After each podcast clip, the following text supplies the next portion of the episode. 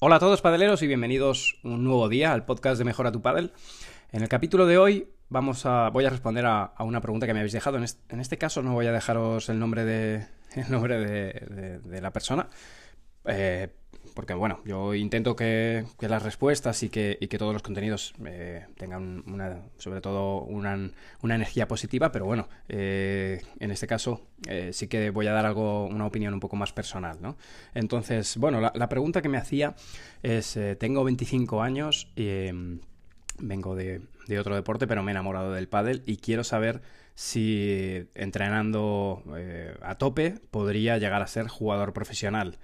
Esta es una pregunta que, bueno, reformulada de distintas maneras, eh, en algunos momentos pues me llegan de, personas que, tienen ese sueño, ¿no? De, jugar profesional, de llegar a lo más alto, de, competir en, en World del Tour y que por supuesto tiene matices, pero, pero bueno, hoy, hoy os voy a, responder, os voy a dar cuál es mi opinión y cómo enfocar este tema. Vamos con ello.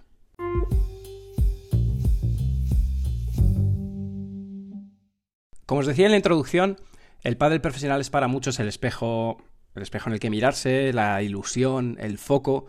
Eh, bueno, es un poco el, objetivo, ¿no? O, aquello en lo que nos fijamos para, definir lo más alto de, la práctica deportiva del pádel. Eh, yo creo que, bueno, pues cuando vemos los vídeos de World Padel Tour, vemos sus jugadas o vemos eh, los torneos y ahora sin público la verdad que lucen menos, ¿no? Pero a todos nos gustaría estar, yo primero, ¿eh? Fijaos que yo estoy dentro de los torneos, pero estoy como entrenador, estoy sentado en el banco y cuando, cuando peloteo con, los chicos o con las chicas y hago los calentamientos dentro de la pista central y, miro fuera, como te digo ahora, pues bueno, están los estadios eh, ahora muy vacíos, durante un tiempo totalmente vacíos, pero pero cuando hemos tenido estadios llenos, como ha sido Palacio de los Deportes, por ejemplo, o ha sido Within Center, la verdad que es una pasada, ¿no? Y yo creo que a todos nos gustaría poder vivir de, de este... Bueno, a todos nos gustaría, o nos gusta vivir de aquello que, adoramos o que amamos y, que nos, nos, llena. Y si te gusta mucho el pádel, pues lógicamente te, va a encantar y te gustaría vivir de ello. El tema es, eh, en este podcast, es hablar sobre vivir del pádel profesional y sobre todo cuál es la edad máxima a la que esto se puede hacer. Si echamos la vista atrás y miramos hace unos años eh, cómo llegaban los jugadores profesionales a la cima y, eh, bueno, cómo de difícil era llegar a lo más alto, pues yo os digo, eh, para que os hagáis una idea, en el circuito Padel Pro Tour, que era el circuito en el que yo competía, no había no había prácticamente corte. O sea, si tú te anotabas a un torneo, salvo que fuera un torneo muy concurrido, siempre entrabas en las pre-previas y a partir de ahí, pues lógicamente era cosa tuya el avanzar. Pero a día de hoy, el mero hecho de entrar en una pre-previa está prácticamente cerrado a los mejores jugadores de cada región está muy muy complicado y, para poder entrar en la pre-previa, para poder tener la ocasión de competir, ya estás teniendo que irte a jugar torneos FIP que, que bueno, pues donde también hay muchísimo nivel, ¿no? Entonces, de, alguna forma, el pádel profesional, el deporte profesional en general, según van pasando los años, todo se profesionaliza, pues se va haciendo más complicado, ¿no? Y, mm, eh, lógicamente, fijaos que yo ahora estoy tengo 37 años, pero, pero empecé a, a coachear con 32 años, no, empecé antes, empecé con 29 eh, a, coachear profesional. Y, yo estaba en, etapa jugador, de hecho dejé de jugar. ¿eh?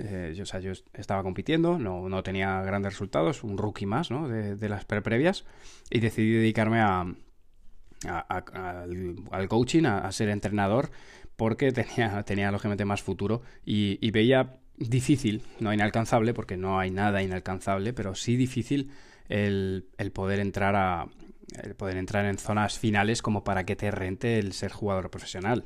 El hecho de que el pádel cada vez sea más popular, ¿no? Eh, en, todos los sentidos y, más accesible, pues hace que, bueno, pues que la gente se interese por ello y sobre todo como se aprende bastante rápido, porque es un deporte que la iniciación dura poco tiempo, relativamente poco tiempo, pues siempre nos asaltan las dudas, ¿no? Es decir, eh, bueno, ¿podría o no podría? Eh, ¿a, qué diferencia de nivel están los que están por encima? ¿Cuál es el, espacio que me queda para avanzar al siguiente nivel y, cuántos niveles hay entre medias, ¿no? Y como además eh, es un deporte que se juega en pareja y siempre te queda la duda de si es tu compañero o no, esto es algo que siempre nos pasa a todos, es decir, si tuviera un compañero mejor, estaría, estaría un nivel por encima o no. Y, bueno, pues te queda esa duda. Y, creo que es algo que todos nos hemos hecho en algún momento y creo que es sano el, buscar los límites y, pensar hasta dónde podemos llegar.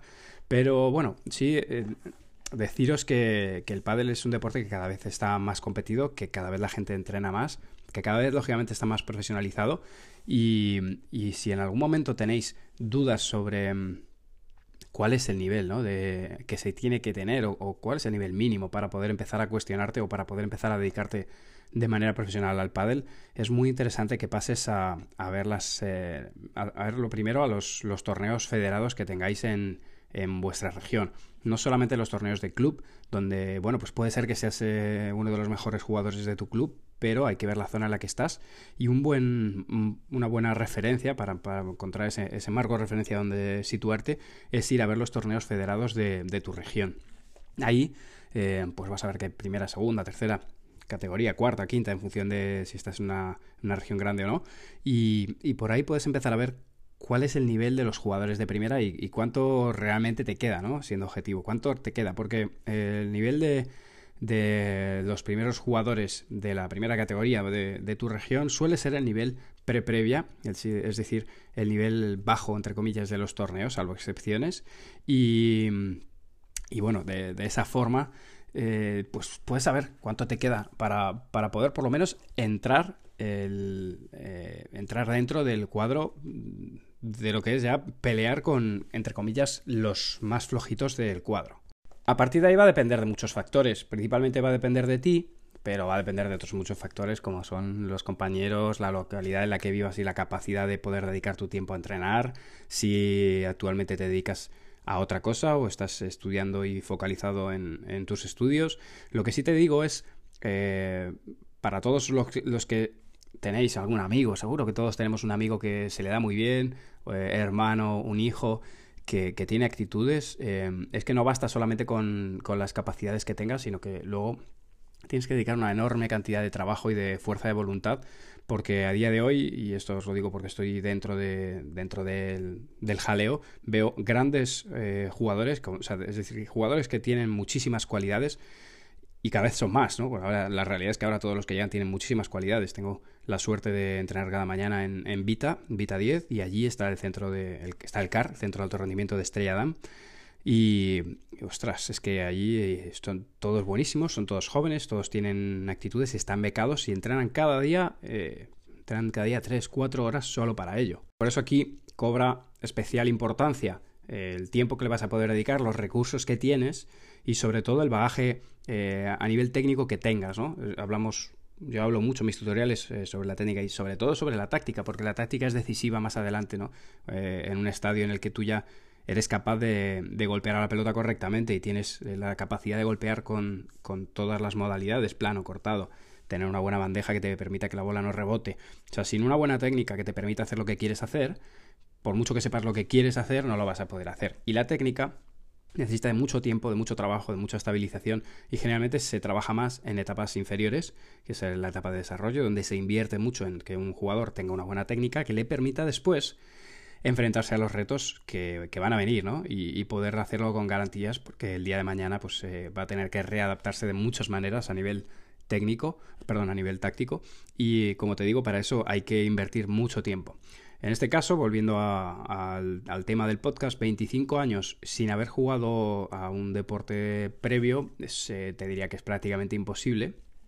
Tenemos jugadores que, han pasado del tenis al pádel y ya traen su capacidad competitiva. Hay muchos golpes, lo que nosotros llamamos transferencias, transferencias positivas, que te puedes traer del tenis al pádel y eh, en un periodo relativamente corto de tiempo eh, esa técnica se reutiliza, se readapta y, aceleras el proceso.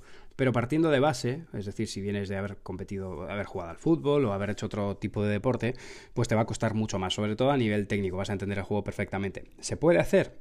Por supuesto que se puede llegar a hacer, no te digo que no, porque no puedo poner eh, esa limitación en tu cabeza, pero decirte que es difícil. Eh, lo suyo es haber empezado antes, eh, como te digo, si vienes de otro deporte como el tenis, que es mm, readaptable, pues a lo mejor has empezado, has empezado antes. Eh, yo empecé a jugar al tenis con 8 años y conozco mucha gente que, bueno, pues que ha empezado relativamente temprano. Hay distintas opciones de iniciarse, ¿no? Hay una opción más global en la que practicas otro deporte y te vas poco a poco eh, focalizando y especializando en el deporte. Y hay otra manera de, de hacerlo, que es una especialización más temprana en la que los jugadores desde edades muy muy tempranas, 8 o 9 años, ya se especializan únicamente en un deporte. Ambas dos eh, obtienen buenos resultados, pero sí que es cierto que la multidisciplinar, la, el que juega en otros deportes, tiene ciertas ventajas que no tiene eh, el jugador que arranca muy muy prontito, pero en cualquiera de los casos ya, aunque no te dediques solo al pádel y hagas pádel, fútbol, eh, natación, ya estás haciendo pádel, ya estás adquiriendo ciertas capacidades técnicas que aunque vayas lento ya se van instaurando ahí, ¿no? Así que en resumen te diría que si tienes 25 años eh, hay que ver la capacidad que tienes de, aprender esa técnica y de, instalarla en tu cerebro y, que en cualquiera de los casos todo esto eh, lleva, lleva, lleva mucho tiempo, lleva mucho tiempo, lleva mucho esfuerzo y sobre todo cada día está, está más complicado. Así que, en resumen, no, no os dejo a nadie sin ilusiones. Eh, si es tu, es tu pasión, es tu ilusión, eh, debes intentarlo, pero eh, revisa antes el, la referencia, cógete antes referencias de tu entorno para ver dónde estás, dónde estás posicionado, cuánto te queda para el siguiente nivel, cuántos niveles te quedan entre medias y, y, en, caso contrario, revisa tus objetivos y quizá los objetivos tuyos no son llegar a ser top 8 de World Padel Tour, pero a lo mejor resulta que, tu pasión y, tu objetivo y, tu, tu gol está en, pues, en, jugarte una ronda previa y con eso te vas a quedar eh, feliz porque ese era el objetivo que tenía. Simplemente revisa los objetivos y vea por ellos porque eh, pues al final yo creo que la, vida se resume en eso, ¿no? En, en tener objetivos, tener inquietudes, en poner metas y, y vencerlas y, no todo el mundo que corre una maratón corre para ganarla, hay muchos que corren simplemente por el hecho de, terminarla y en este caso, eh, pues hombre, qué, qué gran satisfacción el ponerte eh, tu reto y conseguirlo, ¿no? Y puede ser que tu, que tu reto sea simplemente el, el hecho de poder haber jugado un circuito profesional y, que con eso te quedes satisfecho. Así que espero haberos ayudado para todos aquellos que, que, os ha saltado esta duda en algún momento y nos veremos en el próximo podcast. Recuerda, en arroba manumartino83 en Twitter es mucho más sencillo que os pueda leer. En Instagram se me satura más, así que gracias a todos aquellos que ya me estáis dejando mensajitos para que, para que los vea en Twitter. Os mando un abrazo muy fuerte y nos veremos mañana o pasado, si todo va bien.